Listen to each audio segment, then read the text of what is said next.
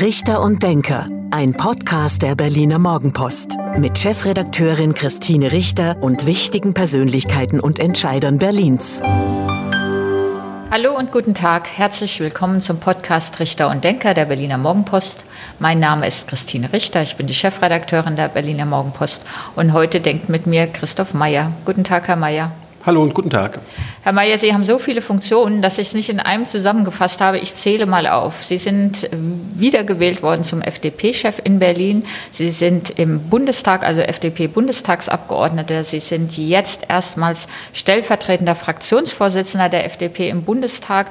Und Sie sind im Ausschuss für Finanzen, Haushaltsausschuss Finanzen, also auch da noch zuständig. Mhm. Ähm, da ist nur in einer stellvertretenden Rolle. Bei Haushalt und Finanzen eine ganze Menge. Ja, es ist halt, hat sich alles so entwickelt und äh, das hat natürlich auch alles miteinander zu tun. Also ich bin stellvertretender Fraktionsvorsitzender für den Bereich Haushalt, Finanzen der FDP-Fraktion im Bundestag, dass ich dann also auch im Finanz- und im Haushaltsausschuss mit ein bisschen auch reingucke und mitarbeite, das ist ja selbstverständlich. Die Berliner FDP ist ein kleiner Landesverband. Sie sind jetzt einer von sechs stellvertretenden Fraktionsvorsitzenden. Das ist doch ein ganz schöner Karriereschritt, oder? Ja, es ist zumindest so, dass man sich freut, dass äh, die Arbeit der letzten Jahre offensichtlich auch auf der Bundesebene anerkannt wird. Was genau haben Sie da zu tun als stellvertretender Fraktionsvorsitzender? Momentan sind wir natürlich am meisten damit äh, beschäftigt, die Arbeit der Ampelkoalition äh, zu koordinieren. Wir müssen das, was im Koalitionsvertrag äh, vereinbart wurde und was jetzt natürlich sowohl durch ähm, die äh, Corona-Pandemie als auch dann durch den äh, Ukraine-Krieg, durch den Angriff Russlands auf die Ukraine ähm, an ähm, tagesaktuellen Themen dazukommt, miteinander koordinieren und müssen dort letztlich den Koalitionsvertrag dann ausgestalten und in konkrete Gesetzesvorhaben mit gießen. Das machen natürlich zum einen die Ministerien, aber wir begleiten das natürlich. Und das ist sicherlich äh, das Hauptaugenmerk, auf das ich auch momentan Wert lege. Ich könnte mir vorstellen, dass bei einer Dreierkoalition in der Regierung, zumal in der Regierung man nicht in der Opposition tun und lassen kann, was man will oder mal was fordern kann, ähm, dass es einen unglaublich hohen Abstimmungsbedarf gibt. Das ist zumindest so. Ähm, es fühlt sich jetzt ja schon ein bisschen länger an, aber wir haben im September gewählt. Die Ampelregierung wurde im Dezember auch erst äh, äh, dann ja ähm, ernannt und ähm, deswegen ähm, äh, ist es so, dass wir noch sehr, sehr wenig Zeit eigentlich haben, um die Abstimmung in eine Routine zu bringen.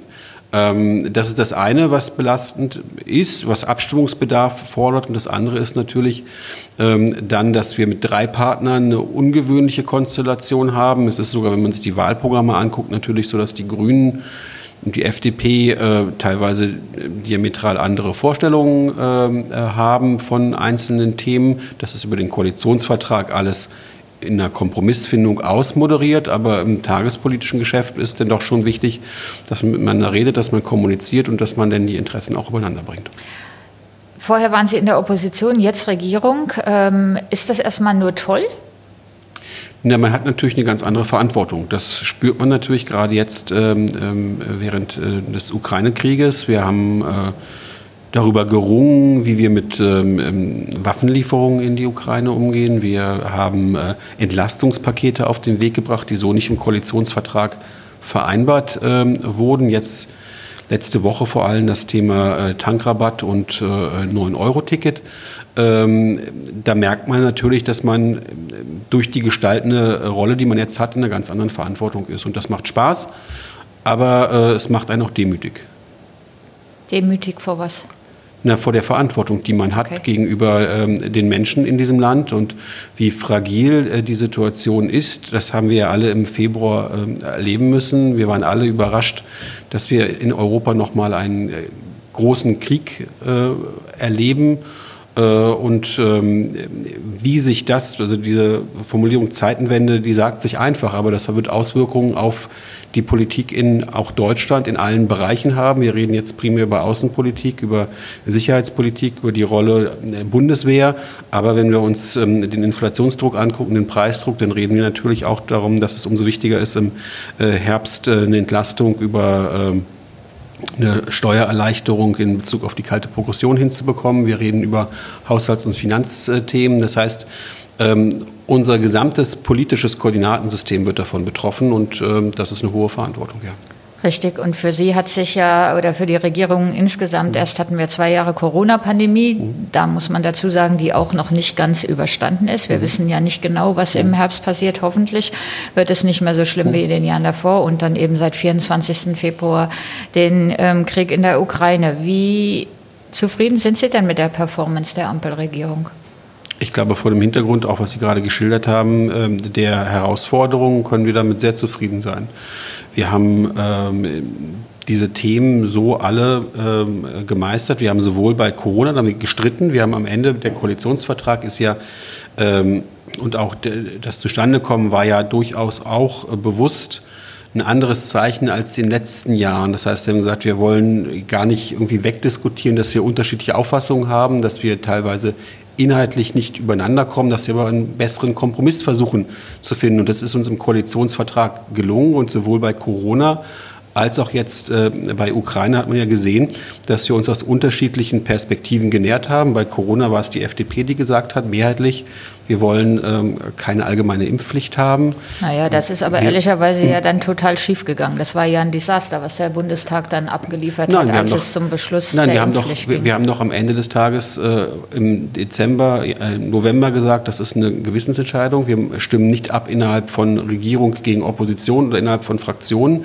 Wir haben äh, deswegen, glaube ich, hier gezeigt, und das meine ich ja gerade. Wir haben gezeigt, obwohl wir uns inhaltlich auseinandergesetzt haben und inhaltlich unterschiedliche Positionen hatten, ähm, dass wir mit dem Abstimmungsergebnis anschließend auch äh, souverän umgegangen sind. Das geht so weiter bei Corona, Infektionsschutzgesetz. Also jetzt Herr so und das sind Themen, wo ich schon sage, dass ähm, man ähm, hier aus der liberalen Perspektive zufrieden sein kann mit dem Ergebnis, weil wir uns hier sicherlich mit unseren Positionen äh, gegen auch unsere äh, Partner in der Koalition durchgesetzt haben. Und bei den schweren noch Waffen. mal an, Herr ja. Mayer, ähm, aber ja. das ist jetzt wieder so ein Blick innerhalb der Blase, in der Sie mhm. sich bewegen, in der ja. Bundestagsblase, sage ich mal, weil, weil von, nach außen ähm, gab es eine Abstimmung im Bundestag, es sollte über die Impfpflicht mhm. abgestimmt werden und das ist total schief gegangen. Wir haben keine Impfpflicht. Die FDP kann natürlich sagen, wir waren ja eh dagegen und sind froh, dass es sie nicht gibt. Aber alleine das Verhalten des Bundeskanzlers zu sagen, es ist eine Gewissensentscheidung, dann die unterschiedlichen Anträge, selbst als Regierung keinen Antrag einzubringen, das war doch ein doch, großes Kuddelmuddel aber und kein das, gelungener Aber das Politik. ist doch ah,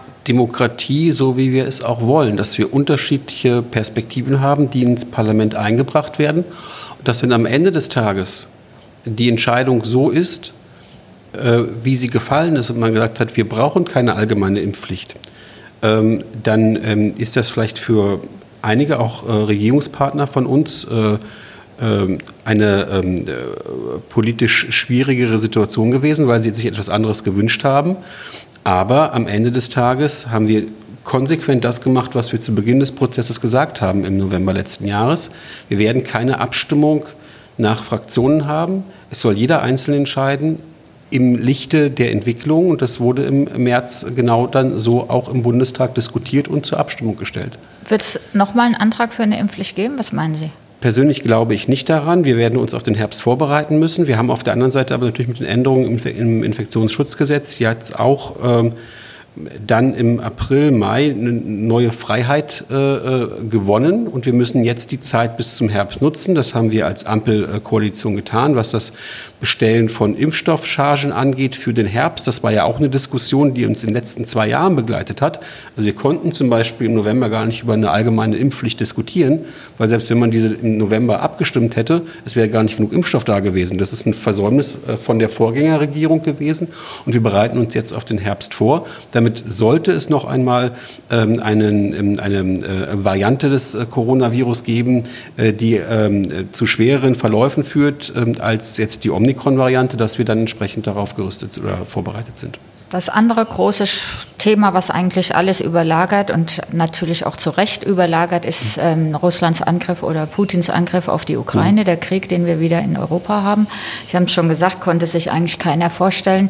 Es gibt, gab heftige Diskussionen auch in, der, in Ihrer Koalition über die Lieferung von schweren Waffen. Ähm, fanden Sie da, dass die Ampelregierung da das gut gemacht hat?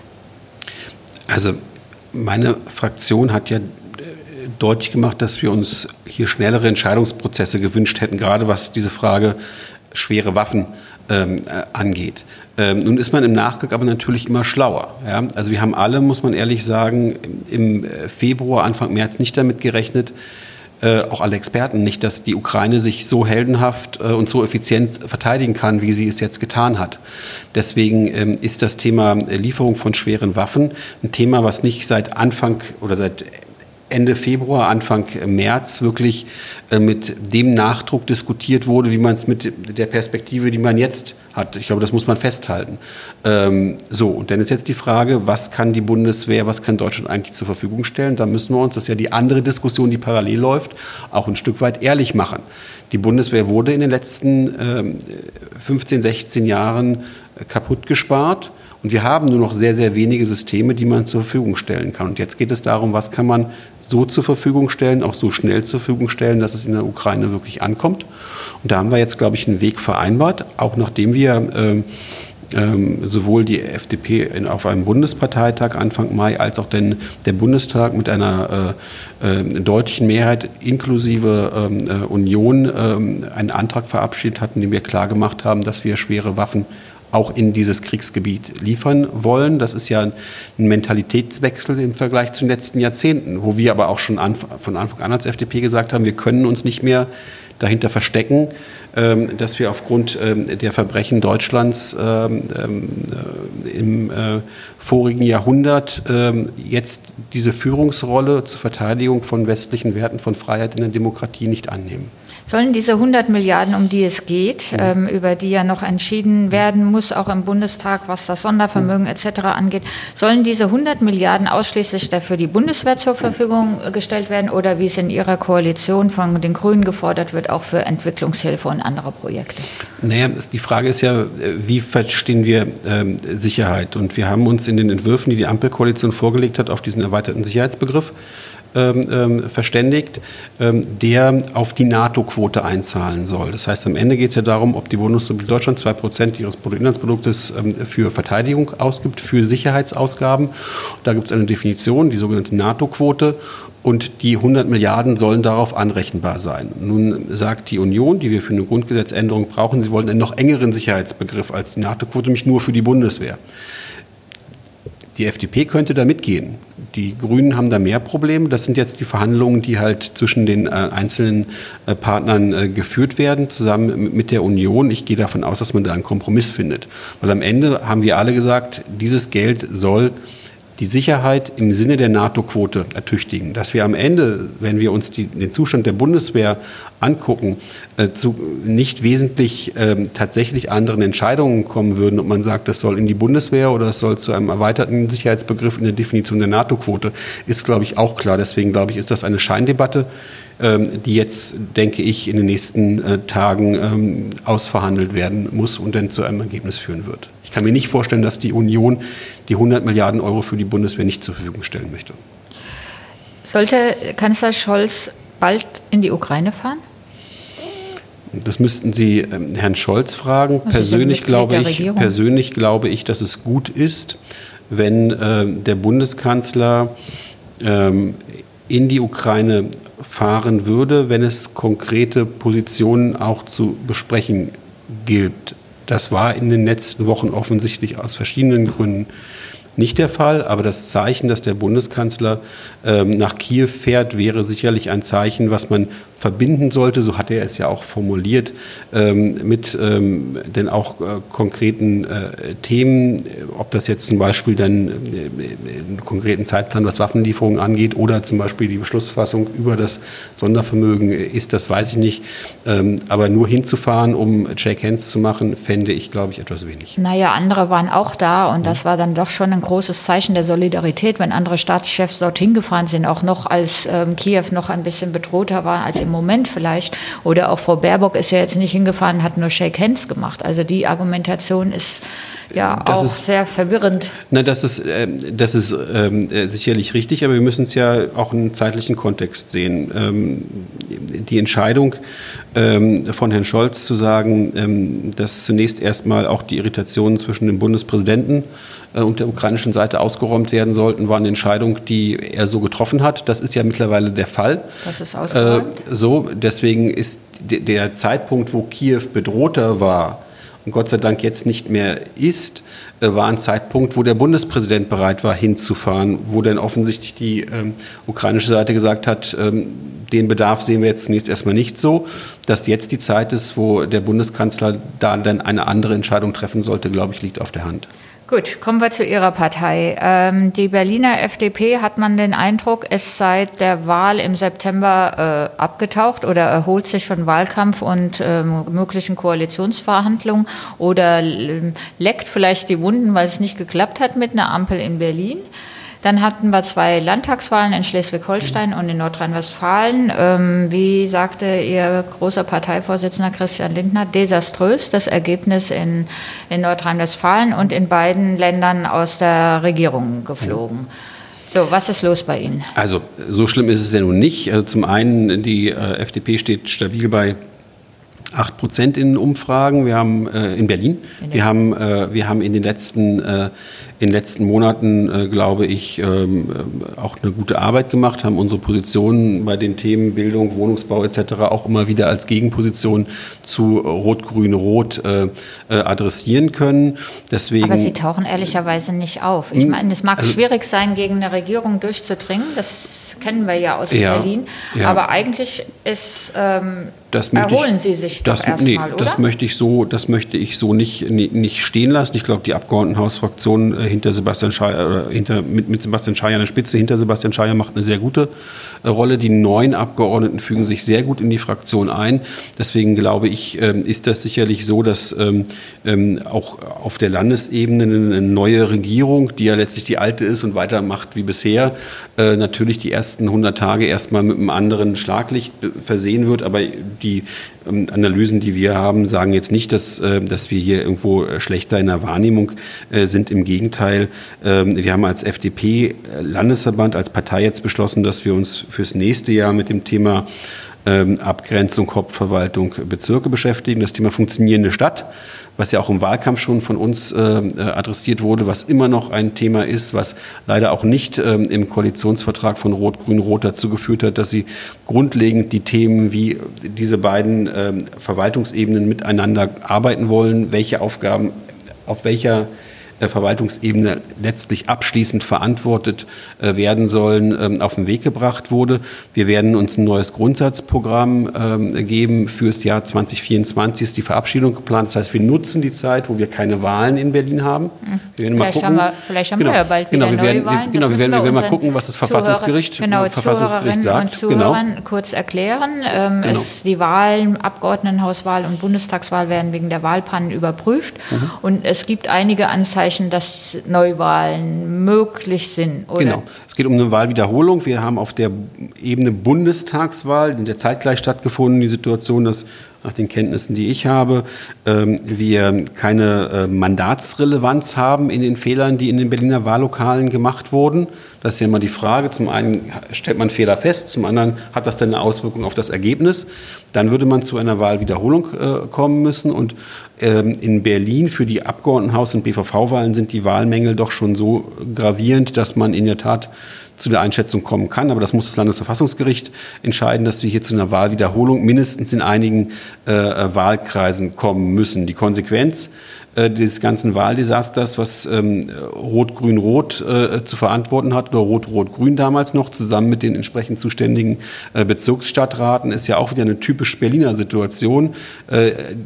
Die ganze Republik lacht über Berlin, aber eine Verantwortung, eine politische Verantwortung übernimmt niemand. Wenn das Verfassungsgericht wirklich zum Ergebnis kommen sollte, dass die wiederholt werden muss, dann müsste meiner Meinung nach der damalige Innensenator, jetzt Bausenator Geisel zurücktreten und auch die verantwortlichen äh, Stadträte, das sind dann teilweise auch CDU-Stadträte in den Bezirken, wo wiederholt wird, ähm, müssten auch zurücktreten. Das ist ja ein typisches Berliner äh, äh, Thema, dass also beide Ebenen Verantwortung haben. Damit hat keiner so richtig Verantwortung, sowohl Bezirksebene als auch Landesebene. Darum sollten alle zurücktreten, die damit entsprechend ähm, ähm, mit involviert waren. Gut, die Forderung dürfen Sie dann wiederholen, wenn es, ähm, wenn es so, bei, so weit ist. Ähm, Sie sagten gerade, das sprachen das Thema zweistufige Verwaltung an. Also mhm. das, wir kennen das ja und die vielen Probleme ähm, zwischen dem Senat und den Bezirken. Die Bezirken, muss man ehrlicherweise sagen, sind zwölf Großstädte mit jeweils 300.000, mhm. Pankow sogar über 400.000 Einwohnern. Wollen Sie die zweistufige Verwaltung abschaffen, also dass die Bezirke im Grunde nicht mehr diese Kompetenzen haben, die sie heute haben? Nein, wir werden darüber diskutieren. Am Ende muss es funktionieren. Den Bürger interessiert es zunächst erstmal nicht, ob die Verantwortung auf der bezirklichen Ebene liegt oder auf der Hauptverwaltungsebene. Wir müssen eine klare Verantwortungszuständigkeit haben, die dann auch dazu führt, dass ähm, am Ende des Tages man weiß, wer politisch verantwortlich ist, wenn etwas nicht funktioniert. Das führt dazu, dass man zum Beispiel das sogenannte politische Bezirksamt braucht. Das heißt, die Bezirksverordnetenversammlungen müssen das Bezirksamt wählen können und nicht nach Proports, weil wir jetzt natürlich eine Situation haben, dass ähm, die politischen Entscheidungsträger im Bezirksamt gar keiner wirklich demokratischen Kontrolle unterliegen. Auf der anderen Seite müssen wir dafür sorgen, dass die Verwaltungsvorgänge vereinfacht werden. Also wenn ich mir anhöre, dass wir teilweise äh, 10, 12, 13 Verwaltungsvorgänge brauchen, ehe man einen Zebrastreifen zum Beispiel äh, genehmigt bekommt, dann ist das genau das Problem. Wir können nicht nur darüber reden, Hauptverwaltung Bezirke, sondern wir müssen am Ende zu einer Verschlankung der Entscheidungsprozesse kommen. Und das ist, glaube ich, das Hauptthema, äh, dass eine Stadt wie Berlin auch wenn die zwölf Bezirke Großstädte sind, trotzdem natürlich eine einheitliche Planung bedarf, zum Beispiel bei so etwas wie einer Bauleitplanung. Auch sicherlich was Schulthemen äh, angeht. Das ist, glaube ich, auch klar. Das heißt, wir müssen uns genau angucken, was können die Bezirke machen und was soll die Hauptverwaltung machen. Und dazu werden wir sicherlich auch darüber reden müssen, dass wir gegebenenfalls an die Verfassung von Berlin ran müssen. Das ist ja eigentlich das Thema gewesen, was wir alle fraktions- oder parteiübergreifend vor der Wahl gesagt haben, dass wir eigentlich einen großen Wurf brauchen. Nach 100 Jahre Groß-Berlin, Anfang äh, der 1920er Jahre, dass man sich dann mal überlegt, wie können wir diese Stadt zukunftsfähig machen. Ich persönlich würde sagen, da wäre ein Modell, was eher Richtung Hamburg orientiert ist, wo wir eine stärkere Zentralisierung haben, äh, wünschenswert. Aber das ist meine persönliche Meinung. Die Partei wird darüber im nächsten Jahr dann einen entsprechenden Entwurf vorlegen. Wenn Sie das politische Bezirksamt mit der Möglichkeit Wahl, die Bezirksverordnetenversammlung mhm. wählen ihre, ihren Bürgermeister oder bilden mhm. Koalition, dann machen Sie die ganze Sache doch noch schlimmer. Nein, weil ich am Ende des Tages hier dann eine klare Verantwortung habe. Momentan ist doch die Situation, dass in den Bezirksämtern Parteivertreter sitzen, die nicht kontrolliert sind von der BVV, weil zum Beispiel, wenn ich eine parlamentarische oder eine BVV-Mehrheit habe, die ähm, zum Beispiel bei einer äh, Ampelkonstellation wäre, ähm, ähm, ich trotzdem ähm, Vertreter der Union im Stadtrat ha habe oder umgekehrt im Bezirksamt. Deswegen ähm, glaube ich, müssen wir am Ende des Tages dazu kommen, dass dieses Gegeneinander in den Bezirksämtern sich auflöst. Das ist aber nur ein Teilaspekt. Wie gesagt, am Ende des Tages müssen wir Verwaltung vereinfachen, verschlanken, aber das ist ein anderes Thema. Genau, ein zentrales Thema ähm, auch ähm, Ihrer Partei ist Mobilität.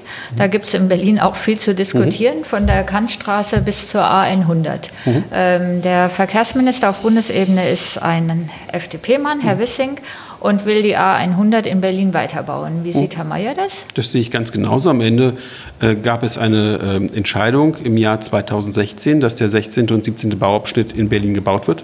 Das war eine Entscheidung der Großen Koalition, die wir auch mitgetragen haben. Ähm, diese Entscheidung wurde auch vom Bundesrat seinerzeit mitgetragen im Dezember 2016.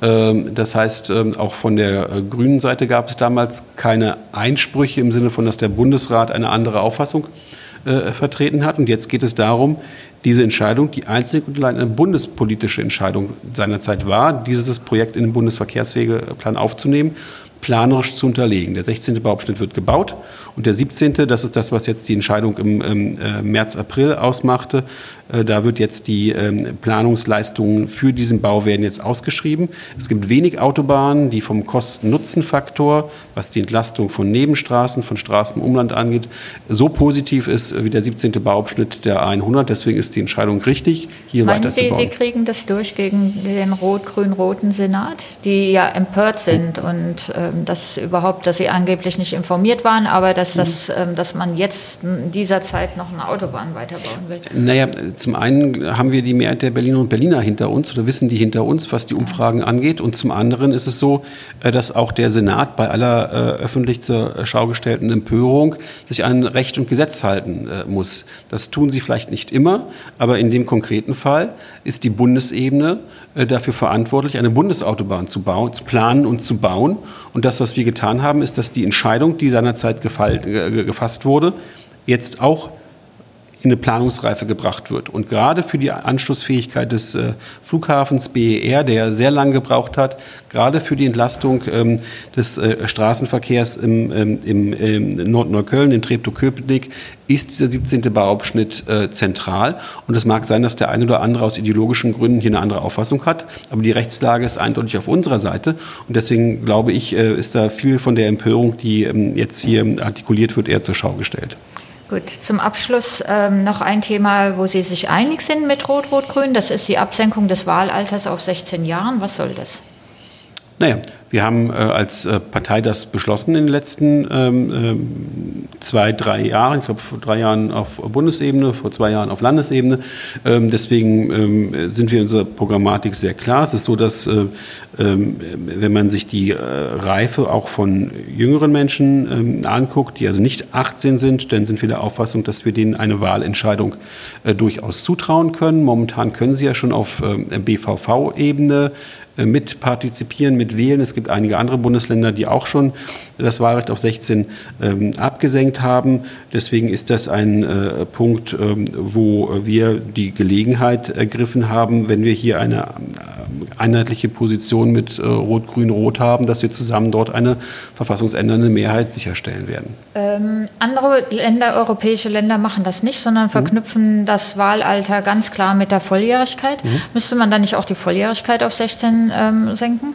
Nein, die ähm, Volljährigkeit äh, mit 18 ähm, ähm, wollen wir nicht anfassen und ich glaube auch, dass niemand darüber diskutieren möchte. Für uns ist es relevant, dass wir sagen, wir möchten auch jungen Menschen die Möglichkeit geben zu partizipieren. Da könnte man jetzt natürlich darüber diskutieren, ist 16 äh, die Grenze oder 17 die Grenze. Oder 15. Ähm, das ist ein Punkt, wo wir sagen, 16 ist für uns ein Punkt, ähm, der ähm, ähm, in Ordnung ist, die Reduzierung um zwei Jahre. Ich habe auch im Wahlkampf mit vielen jungen Menschen in Schulen und so weiter diskutiert, wo ich den Eindruck habe, dass das politische Interesse von jungen Menschen bereits da ist und wir trauen jungen Menschen zu, hier eine ähm, auch äh, qualifizierte Wahlentscheidung äh, zu treffen. Ähm, das machen alle Länder ein Stück weit anders, das ist ihr gutes Recht. Wir haben jetzt in Berlin eine ähm, Mehrheit an ähm, ähm, Parteien, an Fraktionen, die ähm, diese Absenkung des Wahlalters äh, mit einer verfassungsändernden Mehrheit anstreben wollen. Und deswegen werden wir uns hier daran beteiligen, weil es die Programmatik ist, die wir im Wahlkampf vertreten haben, die wir auf Bundesebene vertreten haben und die wir jetzt umsetzen werden. Und vielleicht darauf hoffen, dass Sie dann in die nächste Regierung mit der SPD oder den Grünen nein, kommen. Nein, wir haben ja, was die, was die äh, äh, Verhandlungen, die Sondierung mit der Ampel also mit SPD und Grünen angeht, haben wir ja sehr deutlich ähm, auch klar gemacht, dass wir, nachdem ähm, wir das letzte Mal vor über 30 Jahren hier in der Stadt Verantwortung äh, übernehmen dürften, ist ein bisschen her. Ist ein bisschen her. Deswegen sind wir aber natürlich auch bei all dem, was in der Stadt nicht funktioniert, nicht involviert gewesen. Das muss man ja auch sagen. Ja, am Ende des Tages, wenn wir funktionierende Stadt reden, über die desolate Situation in der Stadt, hat die FDP hier dran zumindest keine Verantwortung. Ähm, so. Und wir haben in den Verhandlungen mit der Ampel sehr deutlich auch äh, unsere Grenzen äh, gezogen. Äh, wenn das dazu geführt hat, dass äh, Grüne und SPD ähm, äh, sich in eine andere Richtung äh, orientiert haben, dann ist das deren Entscheidung, die wir bedauern. Aber das muss man in der Demokratie akzeptieren. Für den Außenstehenden sieht es so aus, dass sie sich mit dem Wahlalter 16 da jetzt an die beiden Parteien ranschmeißen. Aber das ist nicht der Fall. Das ist nicht der Fall, sagt Herr Mayer. So, wir sind fast am Ende des Podcasts, aber es gibt immer ein Spiel zum Ende. Mhm. Ähm, zehn Sätze zu Berlin und zu Ihnen, damit unsere Zuhörerinnen und Zuhörer Sie noch ein bisschen besser kennenlernen. Und Sie ähm, antworten bitte spontan oder mhm. vervollständigen den Satz spontan. Los geht's. Ja. Mein Lieblingsort in Berlin ist? Der Grunewald. An der Berliner FDP schätze ich besonders? Die Diskussionsfreude. Mein Vorbild ist? Ich habe kein konkretes Vorbild. Am Ende des Tages hat jeder Mensch Stärken und Schwächen und am Ende muss man sich, glaube ich, die, richtigen Charakterzüge von jedem Menschen irgendwo einzeln zusammenbauen. An den Berlinern mag ich? Die Gradlinigkeit, die Offenheit, auch wenn sie manchmal ein bisschen hart klingt. Der Ukraine-Krieg lehrt uns? Dass man sich nicht zu sicher fühlen darf und immer darauf gefasst sein muss, dass Freiheit und westliche Werte verteidigt werden müssen. Die Ampelregierung ist gut, wenn? sie das, was im Koalitionsvertrag vereinbart wurde, in den nächsten äh, jetzt dreieinhalb Jahren auch umsetzt. Meine Freizeit verbringe ich am liebsten? Früher viel rudernd, mittlerweile dann äh, leider auf dem Ruderergometer und nicht mehr auf dem Wasser. Das ist leider äh, dem Zeitbudget geschuldet. Die FDP ist für junge Menschen attraktiv, weil sich äh, junge Menschen bei uns sofort einbringen können, ihre Ideen ähm, einbringen können. Wir mit Bildungs- und Digitalisierungspolitik gerade auch für die jungen Menschen äh, äh, entsprechende Themen gesetzt haben, was unsere wirtschafts- und finanzpolitische Kompetenz angeht. Das interessiert viele junge Menschen darüber hinaus natürlich auch. Vom Berliner Senat wünsche ich mir? Von dem wünsche ich mir gar nichts mehr, da ist Hopfen und Malz verloren. Und der letzte Satz, kennenlernen würde ich gerne einmal. Ach, ich bin eigentlich zufrieden mit meinem Leben. Ich habe jetzt nicht unbedingt den Wunsch, noch irgendjemanden großartig kennenzulernen. Vielen Dank. Vielen Dank, Herr Mayer. Das war der Podcast Richter und Denker. Mein Name ist Christine Richter. Ich bin die Chefredakteurin der Berliner Morgenpost. Und heute hat mit mir gedacht Christoph Mayer, der FDP-Chef in Berlin, der stellvertretende Fraktionsvorsitzende der FDP-Bundestagsfraktion und viele andere Funktionen auch noch. Vielen Dank, Herr Mayer. Ich danke Ihnen. Das war Richter und Denker. Vielen Dank fürs Zuhören. Schalten Sie nächste Woche wieder ein zu einer neuen Folge mit Berliner Morgenpost-Chefredakteurin Christine Richter.